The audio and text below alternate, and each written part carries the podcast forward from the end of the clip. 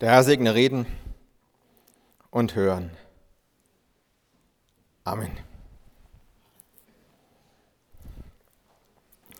Es kommt die Stunde und ist schon jetzt, dass die Toten hören werden die Stimme des Sohnes Gottes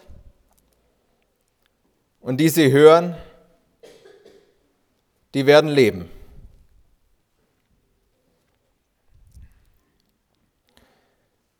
Kevin redet in seiner Klasse nicht viel.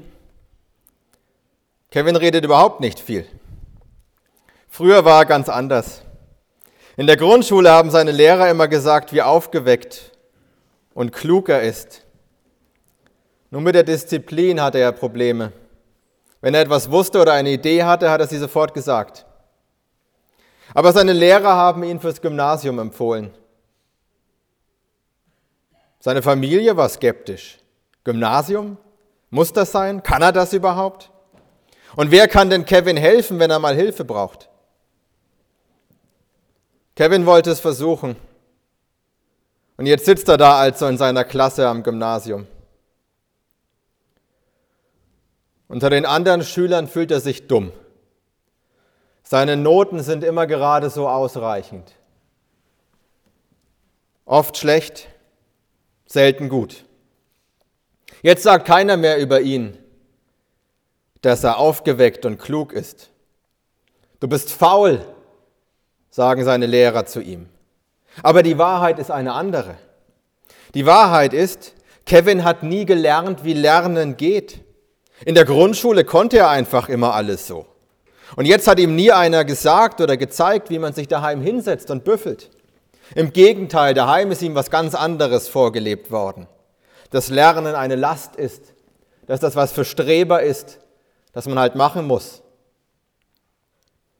Bei den Mitschülern findet Kevin keinen Anschluss.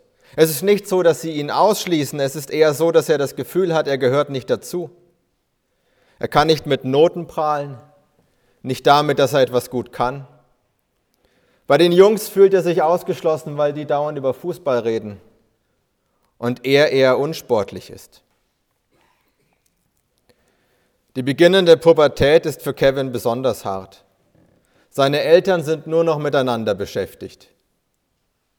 Er versteht das noch nicht.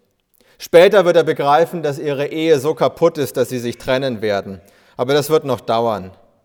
Und bis dahin kommt sich Kevin daheim ständig so vor, als würde er seine Eltern stören und nerven. Er bräuchte jetzt in der Pubertät Menschen, mit denen er reden kann, einen Vater, der ihm Dinge zeigt, eine Mutter, die liebevoll mit ihm umgeht. Beides hat er nicht. Er wächst aus seinen Klamotten raus. Niemand kauft ihm neue. Er sieht jetzt äußerlich so aus, wie er sich innerlich fühlt. Kevin ist 13, als er einen Brief bekommt von seiner Kirchengemeinde. Kevin hat gar nicht gewusst, dass er zu einer Kirchengemeinde gehört. Kirche kennt er nur von den Schulgottesdiensten her. Der Brief ist eine Einladung an Kevin. Wenn er mag, kann er ab Herbst am Konformantenunterricht teilnehmen. Kevin mag nicht. Er hat Angst davor. Er hat nicht Angst vor dem Pfarrer oder Angst vor der Kirche, er hat Angst vor den Jugendlichen, die er da treffen könnte. Kevin kann sich selber nicht leiden und was ist, wenn die anderen ihn auch nicht leiden können? Er weiß nicht, ob er das aushalten könnte. Kevin sagt seiner Mama, dass er nicht zum Konfirmandenunterricht gehen möchte und sie sagt, es ist in Ordnung. Sie hat ihn in solchen Situationen immer befreit. Als er nicht ins Schullandheim wollte, hat sie ihn auch krank gemeldet. Irgendwas mit den Zähnen, hat sie damals gesagt. Aber Kevins Papa ist nicht einverstanden. Er sagt, Konfi-Unterricht hat ihm als Jugendlichen gut getan. Kevin soll es zumindest probieren. Kevin könnte heulen. Ihm war so klar, dass sein Vater das sagen würde. Die Tage vergehen und mit jedem Tag geht es Kevin schlechter. Er ist kreidebleich, er hat dunkle, fast schwarze Ringe unter den Augen. Er schläft nachts nicht mehr, liegt nur noch wach und denkt nach. Oder weint. Er hat ein Stimmengewirr im Kopf und mit jedem Tag wird eine Stimme immer lauter. Würde mich jemand vermissen, wenn ich nicht mehr da wäre? Würde mich jemand vermissen, wenn ich nicht mehr da wäre? Die Antwort gibt sich Kevin selber. Nein. Ob die Antwort wahr ist oder nicht, tut nichts zur Sache. Für ihn ist sie wahr. Und dann kommt eine Nacht, die ist anders als alle anderen Nächte.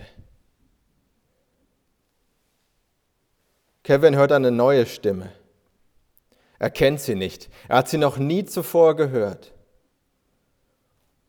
Und die Stimme sagt zu ihm, tu es nicht, Kevin. Ich will nicht, dass du dir etwas antust. Ich will, dass du lebst. Ich will, dass es dir gut geht. Kevin ist durcheinander. Wer war das? Was war das? War das echt? War das nur in meinem Kopf? Im nächsten Moment fühlt er etwas, für das er sein ganzes Leben lang keine passenden Worte finden wird. Er fühlt Gott. Andere werden ihm später sagen, dass es Einbildung war oder Wunschdenken oder Schlafmangel war. Aber Kevin wird bis zu seinem letzten Atemzug wissen, das war Gott. Gott ist ihm erschienen und er hat zu ihm gesprochen. Kevin hätte nicht für möglich gehalten, dass es einen Gott gibt, geschweige denn, dass der sich für ihn interessieren könnte. Am nächsten Tag redet Kevin mit dem einzigen Menschen, dem er zutraut, davon etwas zu verstehen, seinem Rallye-Lehrer. Der ist zwar immer streng, aber fair. Und er ist schlau. Sein Lehrer hört ihm zu.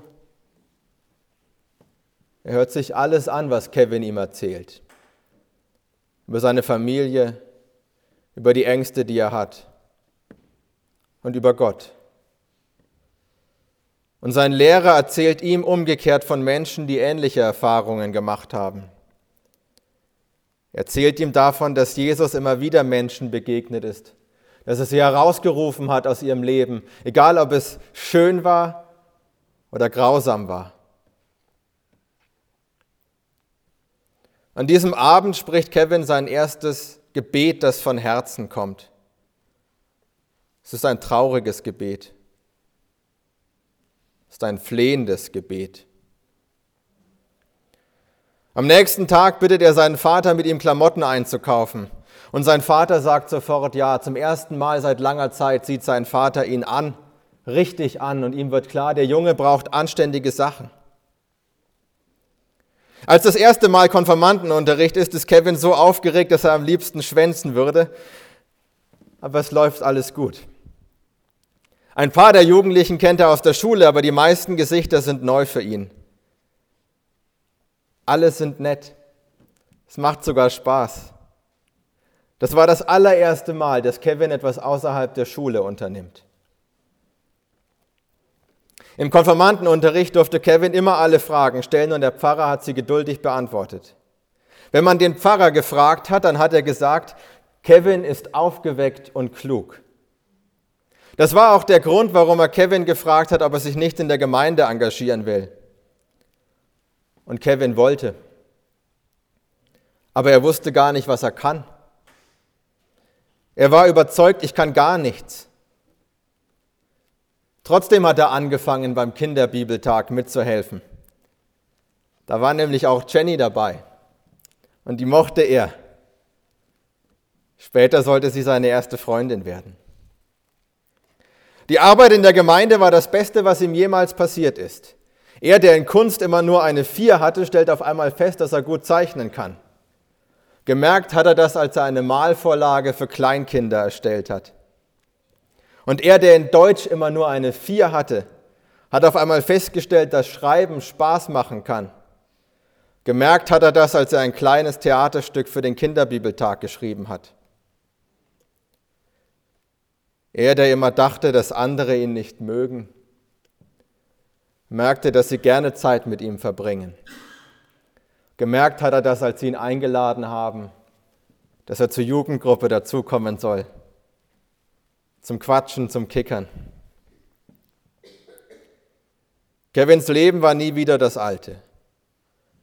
Und wenn wir ihn fragen würden, was in dieser Nacht passiert ist, würde er sagen, ich war so gut wie tot. Und Gott hat mir ein richtiges Leben geschenkt. Aus Kevin ist ein dankbarer Mensch geworden. Alles, was nach dieser Nacht passiert ist, hat er als Geschenk betrachtet. Die Freundschaften, die sich entwickelt haben, wenn er verliebt war, dass er geliebt wurde, dass er eine Frau gefunden hat, dass er geheiratet hat, dass er Kinder bekommen hat, dass er Stärken an sich entdeckt hat, neue Fähigkeiten dazugelernt hat, neues Wissen lernen konnte. Perfekt ist sein Leben bis heute nicht. Obwohl er Frau, Kinder und Freunde hat, plagen ihn manchmal die alten Zweifel, ob Menschen ihn wirklich mögen. Er spürt oft den alten Schmerz. Denn was er erlebt hat, hat ihn nicht hart gemacht, sondern zu einem mitfühlenden Menschen gemacht. Wenn er sieht, was in der Welt passiert, wenn er sieht, was andere durchstehen müssen, dass sie dasselbe erleben müssen wie er, dann tut ihm das weh. Dann fühlt er sich, wie er sich damals in den schlaflosen Nächten in seinem Kinderzimmer gefühlt hat. Aber er engagiert sich. Er hat sich einen Beruf gesucht, in dem er anderen helfen kann. Da tut er Gutes. Da bringt er die Stärken ein, die er an sich entdeckt hat. Trotzdem hält er sich immer wieder für einen, der nichts kann. Noch immer ist eine Melancholie in ihm, die nicht weggeht. Aber Kevin hat gelernt, Gott will das Leben. Gott will, dass ich lebe. Er will, dass ich gut und gerne lebe. Wahrlich, wahrlich, ich sage euch, wer mein Wort hört und glaubt dem, der mich gesandt hat, der hat das ewige Leben und kommt nicht in das Gericht, sondern er ist vom Tode zum Leben hindurchgegangen. Wahrlich, wahrlich, ich sage euch, es kommt die Stunde und ist schon jetzt, dass die Toten hören werden die Stimme des Sohnes Gottes und die sie hören, die werden leben. Denn wie der Vater das Leben hat in sich selber, so hat er auch dem Sohn gegeben, das Leben zu haben in sich selber. Und er hat ihm Vollmacht gegeben, das Gericht zu halten, weil er der Menschensohn ist. Wundert euch darüber nicht. Es kommt die Stunde, in der alle, die in ihren Gräbern sind, seine Stimme hören werden. Und es werden hervorgehen, die Gutes getan haben zur Auferstehung des Lebens, die aber Böses getan haben zur Auferstehung des Gerichts. Sehr viel näher als das, was Kevin erlebt hat, werden wir hier auf Erden nicht an die Auferstehung der Toten herankommen. An ihm können wir sehen, wie Gott uns ein neues Leben schenkt. Und was Kevin erlebt hat, ist allen Christen verheißen. Ein neues Leben im Reich Gottes. Mit einem gesunden Körper. In gesunden und liebevollen Beziehungen. Mit einer starken Beziehung zum lebendigen Gott. Und alles, was Kevin noch immer plagt, und alles, was ihn vielleicht in Zukunft plagen wird, wie Alter oder Krankheit, das wird mit der Auferstehung auch ein Ende haben. Da wird Jesus Christus uns alle Lasten abnehmen und trösten über alles, was wir hier ertragen mussten. Dann wird es endlich gut sein. Warum Menschen wie Kevin nicht ins Gericht kommen? Weil sie schon die neuen Menschen sind. Was brauchen sie noch außer Trost? Gar nichts. An ihnen hat Christus schon gewirkt, was er an vielen anderen von uns erst noch wirken muss. Kevin ist nicht zu beneiden um das, was er erleben musste, aber er ist zu beneiden um das, was ihm geschenkt wurde.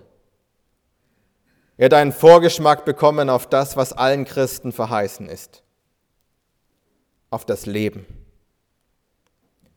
Christus hat alles verändert. Er hat ihn verändert. Eines Tages werden wir alle die Stimme Christi hören. Sei zu unseren Lebzeiten oder im Gericht. Aber ich bin überzeugt, es wird die Stimme sein, die uns zur Freiheit und ins Leben ruft. Es wird die Stimme sein, die zu uns sagt, ich will, dass du lebst. Ich will, dass es dir gut geht.